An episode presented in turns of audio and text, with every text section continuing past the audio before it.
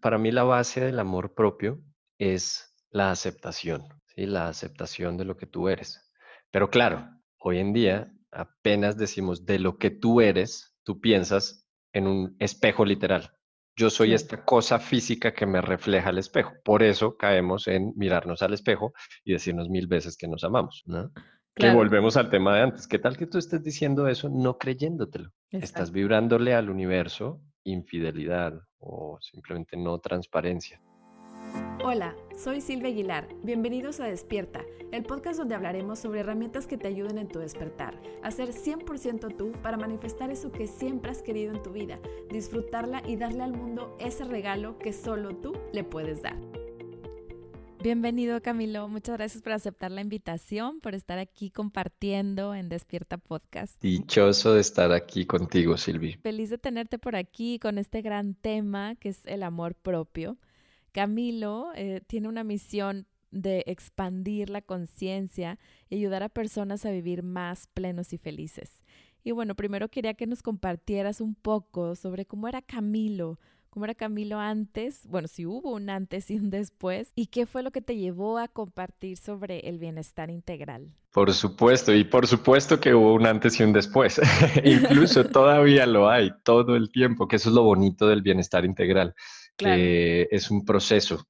¿sí? No es como una meta donde ya tú le pones palomita, check a, a, ciertas áreas de tu vida. No, al revés, es un estilo de vida y eso es lo que lo hace más, eh, bonito, interesante, apasionante. Y, nada, yo llegué a esto a raíz de crisis, tras crisis, tras crisis, en cada una de mis áreas de bienestar, eh, la vida empujándome de un lado a otro y yo empujándome a mí solito de un lado a otro. Eh, crisis en mis relaciones interpersonales súper fuertes, desde parejas, familia, compañeros de trabajo, crisis en el trabajo también, crisis en mi salud y mi bienestar, que eso fue algo hermoso que sucedió en tu hermoso país, México, que em, acá, acá tuve como un despertar a todo este mundo del bienestar físico, eh, no solo, digamos, fitness, ¿no? Porque luego asociamos fitness con bienestar físico. Y no, es cómo duermes, cómo comes, qué tanta energía tienes para hacer lo que de verdad quieres hacer en el día. Entonces, eh, a raíz de varias crisis, yo lo que hacía era tocar fondo y entender después cómo salir de ahí.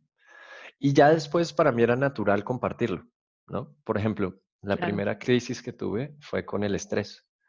Fue muy joven, todavía en la universidad, eh, de las primeras novias, de las primeras peleas familiares, de los primeros eh, momentos súper demandantes en cuanto a eh, la parte académica. Entonces eh, yo vivía estresado y eso se me manifestó con migraña. No sé si te da una migraña, pero es un dolor que yo no le deseo a nadie. Es un dolor súper fuerte, focalizado en la cabeza, eh, después se te pasa todo el cuerpo, te dan náuseas, no puedes ver la luz, no puedes escuchar sonido, no puedes dormir. Básicamente te echas a sentir dolor. Wow, súper fuerte. claro, todo ese dolor que yo no estaba procesando en el resto de mi vida salía con una migraña, porque sale o sale. ¿No? Claro.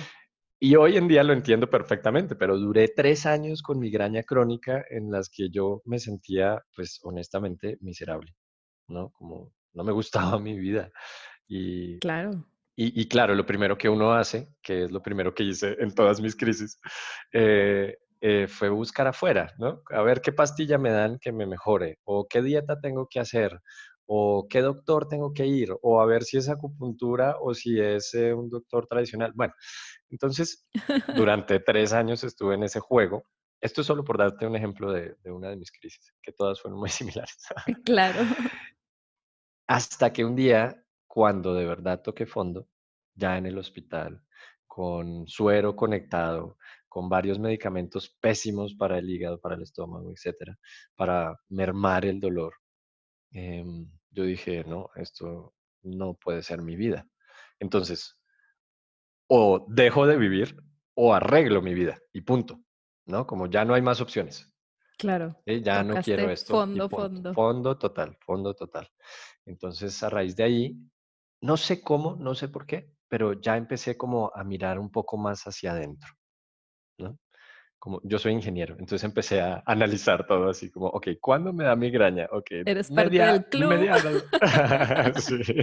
También eres ingeniero. Bueno, el caso es que ya empecé a mirar hacia adentro y desde hace nueve años no me da una migraña. Esto suena mucho más fácil de lo que fue, pero pues ya eh, como ese tema, por ejemplo, de manejo de estrés, que fue el primero que empecé a compartir, a dar cursos, talleres, conferencias y demás. Eh, pues me quedaba muy fácil compartirlo porque lo viví en carne propia. Entonces, todo, absolutamente todo lo que yo comparto, lo vivo en carne propia. desde, ahí, de ahí viene. Exactamente. Y ahorita que dices, empecé a buscar hacia adentro, ¿qué fue para ti ese buscar hacia adentro? No sé, ¿cuál, cuál fue como tu herramienta? Ojalá hubiera sido tan sutil como la meditación. no, llorar, llorar y entender por qué está pasando esto en mi vida, eh, permitirme sentir toda esa rabia, ese estrés, esa ansiedad que estaba sintiendo. Y ahí me empecé a conocer de verdad. Ahí eh, comencé a, decir, ok, esto soy yo, esto soy yo. No, no, no, no soy esta versión ideal que entre yo y la sociedad creamos de mí. No soy esto que espero de mí, no soy esta versión perfecta, inalcanzable. Soy esto. Estoy triste, estoy eh, con mucho dolor, estoy con mucha rabia. Y, ¿sabes que sí me ayudó mucho? Escribir. es mágico, es mágico. escribir. Yo en todos mis cursos les doy libretas porque eh, cambia radicalmente tu proceso cuando no solo lo malabareas en tu cabeza y en tus pensamientos, sino que lo comienzas a escribir. Y no sé si te ha pasado, pero a mí me pasa todo el tiempo que comienzo a escribir y tengo una idea en mente y voy a escribir esa idea, pero de pronto salen aristas, se conectan cosas y de pronto escribo tres páginas que yo digo, ¿de dónde salió esto si yo no lo había pensado? Sí, totalmente. salen cosas que ni sabías que estaban ahí. Sale como toda tu sabiduría interna, ¿no? Yo lo que le digo a la gente es, mira, no te compliques. Si tienes una libreta y una pluma y un esfero, pues nada, esas son todas las herramientas que necesitas. De resto es eh, justo como lo que tú hablas mucho, un despertar de conciencia que te hace entender que se trata más de mirar hacia adentro que hacia afuera. Claro. Nada más. Me encanta y comparto tu filosofía de que no tiene por qué ser tan difícil, puede ser algo tan sencillo como escribir y tal vez estamos como muy acostumbrados a que las cosas sean difíciles y que para mirar adentro hay que, no sé, hacer un viaje a la India o no sé, pero realmente no tiene por qué ser tan difícil. No, exacto, sí, desde, pequeños nos metieron en la cabeza que eh, lo, mejor de la vida se consigue trabajando duro y, y tal vez algunas cosas sí, pero definitivamente no todo, no todo. Y ahorita comentaste que tu sanación comenzó llorando, lo cual se me hace algo maravilloso, que es como una de las maneras pues realmente más naturales de sacar nuestras emociones desde que estamos bebés, prácticamente desde que nacemos. Y a veces lo primero que hacemos cuando vemos a alguien llorar, ¿qué es lo primero que le decimos? No llores. Y no porque como cuando a veces también a los niños se le dice, no, no llores porque los hombres no lloran.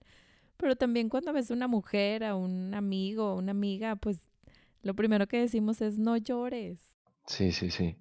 Pues mira, yo creo que todo tiene raíz en nuestra definición de amor, porque luego creemos que amor significa eh, sentir bonito. ¿No? Sentir como esta atracción, sentir felicidad, sentir entusiasmo, inspiración, pero tristeza no es amor. Exacto. ¿De dónde sacamos eso? Ah? ¿De dónde sacamos eso? Es, eh, objetivamente la tristeza es más incómoda, ¿de acuerdo? Yo creo que viene por ahí la rabia, la tristeza, el sentimiento de abandono, el sentimiento de abuso, todo eso es súper incómodo. Pero también es amor. Eso es lo que yo siento, que también es amor porque, bueno, mi definición de amor es dejarte ser lo que realmente eres. Y eso fue lo que me pasó justamente con la migraña. Yo estaba reprimiendo dolor durante tres años y pues eso sale de alguna forma. Claro. Entonces cuando tú te dejas ser lo que realmente eres, pues el amor fluye. ¿sí? Y no, no te lo cargas, no lo acumulas, no, lo, no te vuelves denso, ¿no? Porque eso no te deja avanzar. Y claro, todo esto tiene raíces desde hace mucho tiempo, porque yo siento que es algo casi que evolucionario, ¿no? Cuando en el pasado nuestros ancestros sentían miedo, sentían rabia, sentían abuso, es porque estaban en una situación seguramente de vida o muerte. Entonces, hoy todo esto que sentimos y por lo que reprimimos estos, em, estas emociones más incómodas, es porque le tenemos, porque no, no es cualquier miedo, me explico, es miedo a la muerte que nos heredamos de nuestros ancestros. De tener un mamut enfrente. Exacto, mamut, tigre, mi tribu se volvió contra mí, empezó a llover y no sé dónde estoy. Bueno, cuánta cosa podía pasar, no la heredamos. Entonces, claro, nuestro ego, nuestras identificaciones, eso que creemos que somos hoy en día, su principal herramienta pues, es el miedo, porque la heredó. ¿Sí? No, no se trata de culpar el ego y decirle como tú eres malo, sino de entenderlo y decir, ok, entiendo que llevas años y miles de años ayudándonos a sobrevivir con el miedo. Entonces también es como un poco exigente de nuestra parte decirle al ego como, oye, ya, ya, calma tu miedo, relájate. No, no, no es tan así.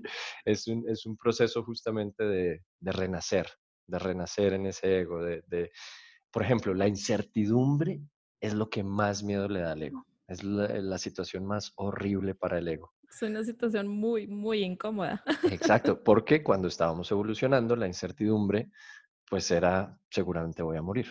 Entonces, la incertidumbre hoy en día es miedo a la muerte.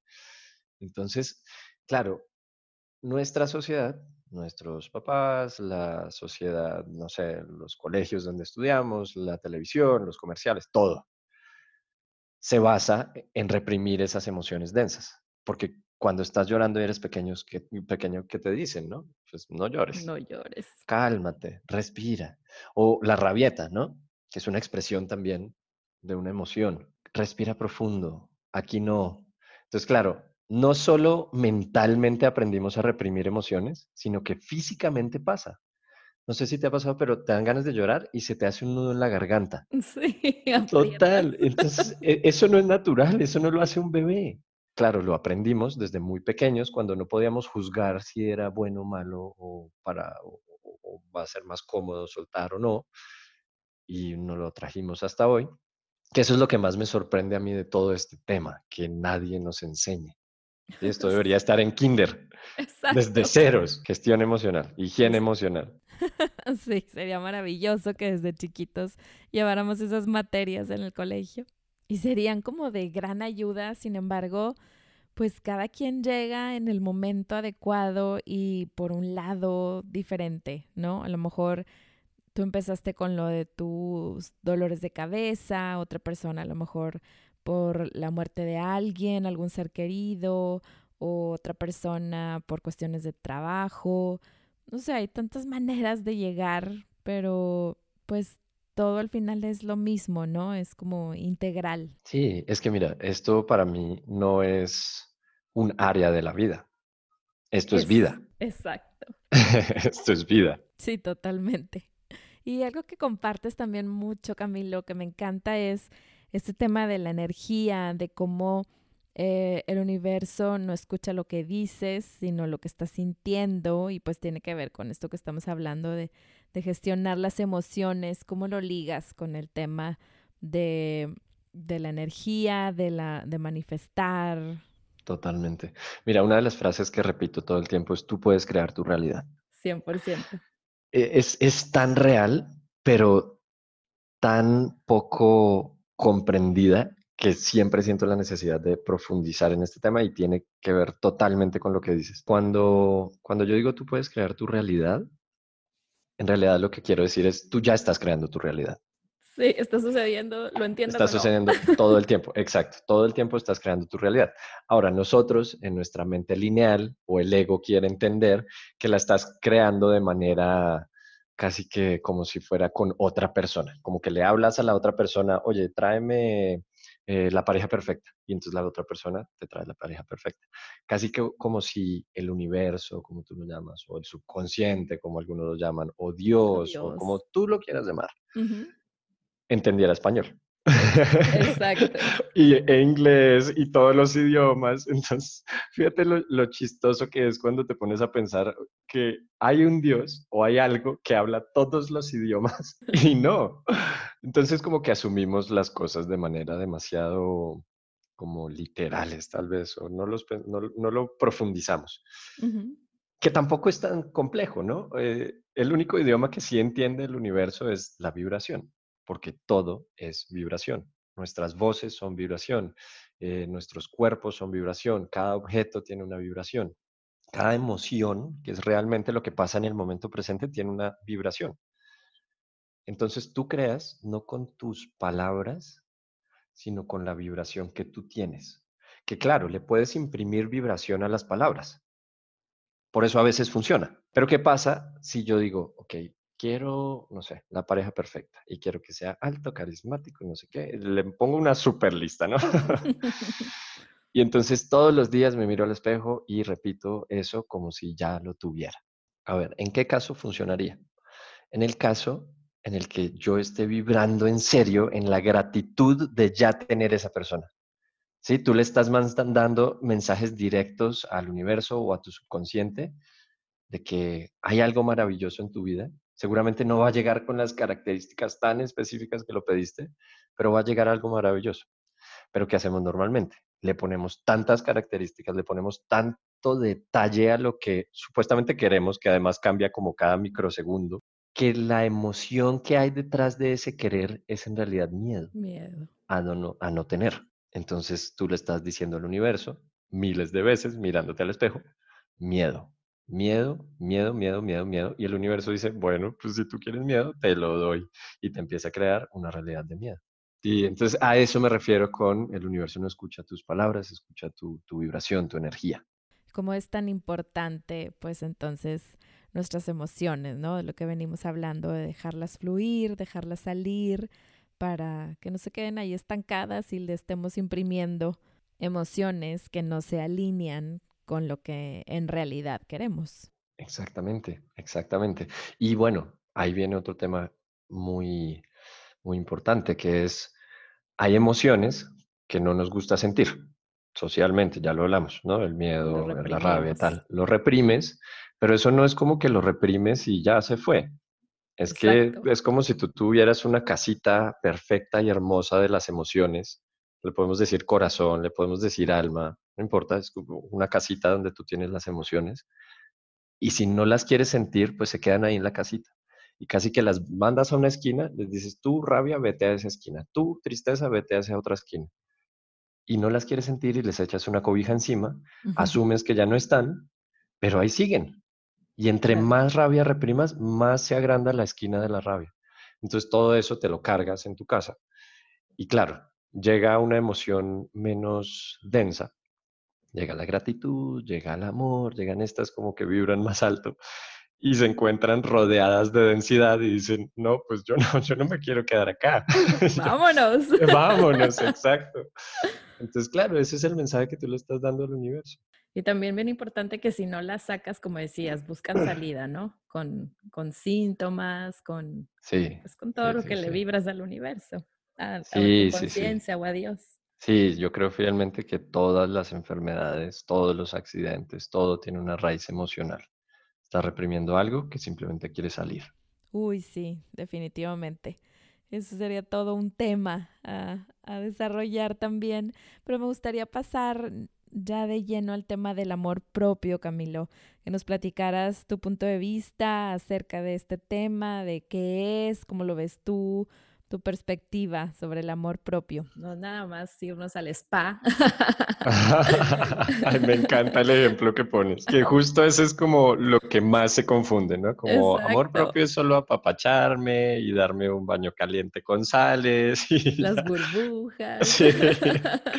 Me encanta este tema porque no se trata como de solo, ay, voy a agregar esta parte a mi vida y voy a sentir amor propio, entonces voy a ir al spa al revés, el amor propio es lo que está como debajo, es la base de todo en tu vida. Tu experiencia en este plano físico depende de cómo gestiones tu amor propio. Y ese amor propio es mucho más sencillo y más complejo de lo que lo pone. ¿Sí?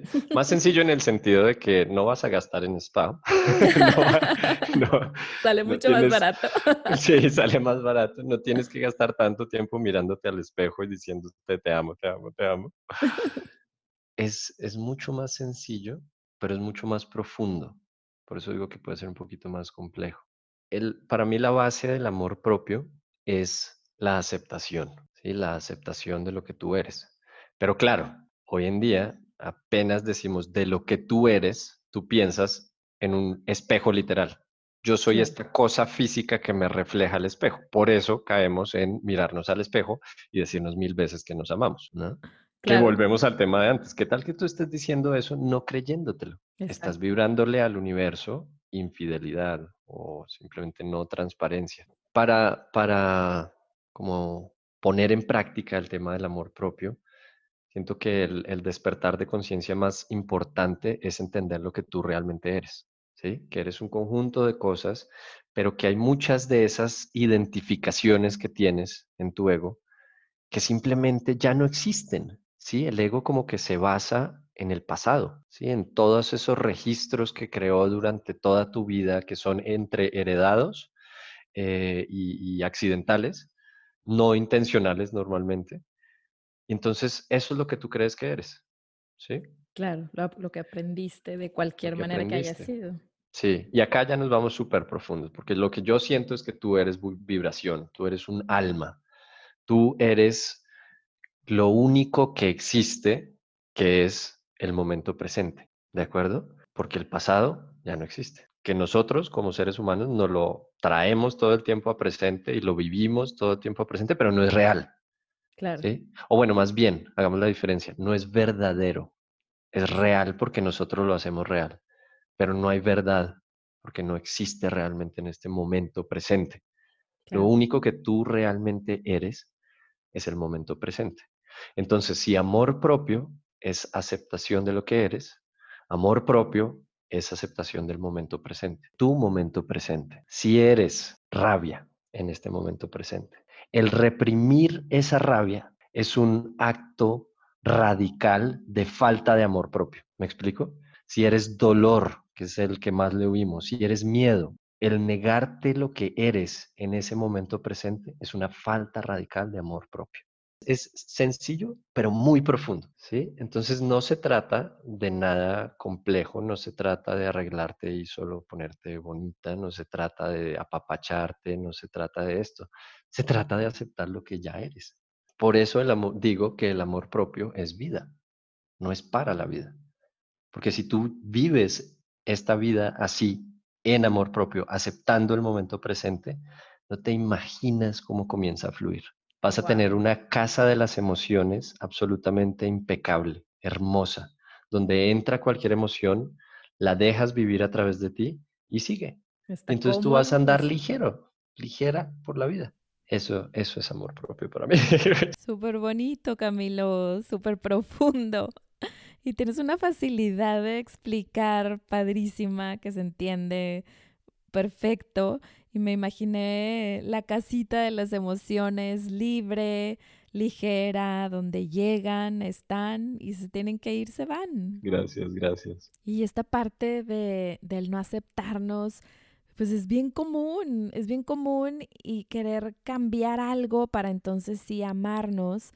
Y, híjole, no, hasta se me pone la piel chinita cuando lo, lo concientizas, ¿no? No sé, se me ocurre el ejemplo pues de un amor muy puro que es el amor a lo mejor de un hijo, ¿no? Como si yo dijera, no voy a aceptar a mi hijo hasta que pase tal o cual cosa, pues lo mismo con nosotros, haz de cuenta que eso nos decimos, no me voy a amar, no me voy a querer o me voy a querer hasta que sea lo que quiero que sea, que suceda o sentir o vivir, ¿no? Sí, y fíjate que hay algo muy bonito en este proceso, que es otro despertar de conciencia, que es como ver todas esas, no sé si llamarlas trampas o qué, pero son como, como obstáculos que nos pone el ego. ¿no? Entonces el ego siempre está queriendo que tú estés absolutamente a salvo, ¿no? El ego, su misión es que tú sobrevivas, así seas miserable. No, no importa si estás enjaulada toda la vida, te pasa comida por debajo de la puerta y tú vives, listo, el ego está dichoso. pero no importa si tú eres miserable. Entonces, el ego siempre está viendo qué jala del pasado y viendo cómo lo proyecta al futuro y entonces nunca te deja estar en el presente. Claro. es donde se puede dar el amor propio. Entonces, una, una de las super trampas del ego, cuando hacemos como este despertar de conciencia de, ok, eh, el amor propio se trata de aceptar lo que soy en el momento presente, es la culpa. Herramientas del ego, miedo, rabia y culpa. Y la culpa, eh, yo creo que el miedo es la más densa, la culpa le sigue, están ahí parejas. ¿no? Y la culpa es una emoción que no busca arreglar, que no busca progresar, busca castigo. Imagínate que tú estás despertando al amor propio y de pronto empiezas a sentir mucha culpa porque eh, notas que durante tu vida, no sé, tal vez no lo hiciste así.